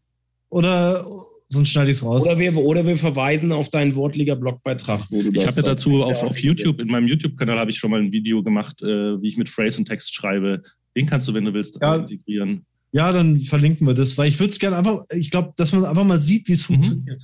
Das wäre, glaube ich, mal wichtig für alle, die jetzt zugehört haben. Okay, dann verlinken wir das.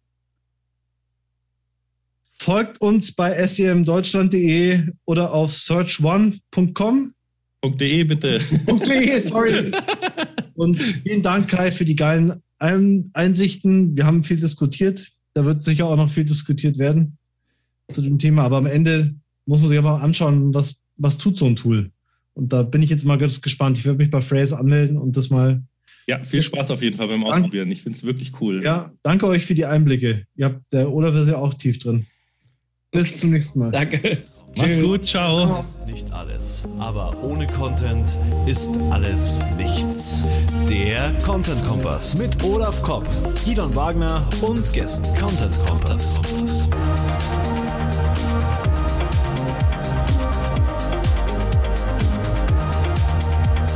Content Kompass.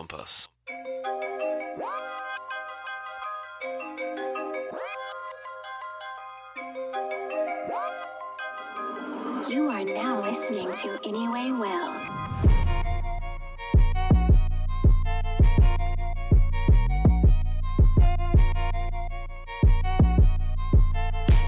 Welcome to our 2020 wird mein Jahr, ich bin wieder da, abgefuckt, alles hinter mir gelassen, wie beim Hammer Truck, Holland schnapp, es wird spannend, ob er mich dann schnappt, doch seid ihr sicher, irgendwann macht auch mein Kammerschnapp den Spaß. Bauer wie ein Bauer, werde nicht schlauer, je sauer siehst du die Power, nicht lauer, nicht wie ein Hund, kommst du angekrochen, traurig, bedauerlich, siehst Sterne, weil ich haue. Dich, du Tauge nicht, du packst die Brezel, aber hast die Augen nicht.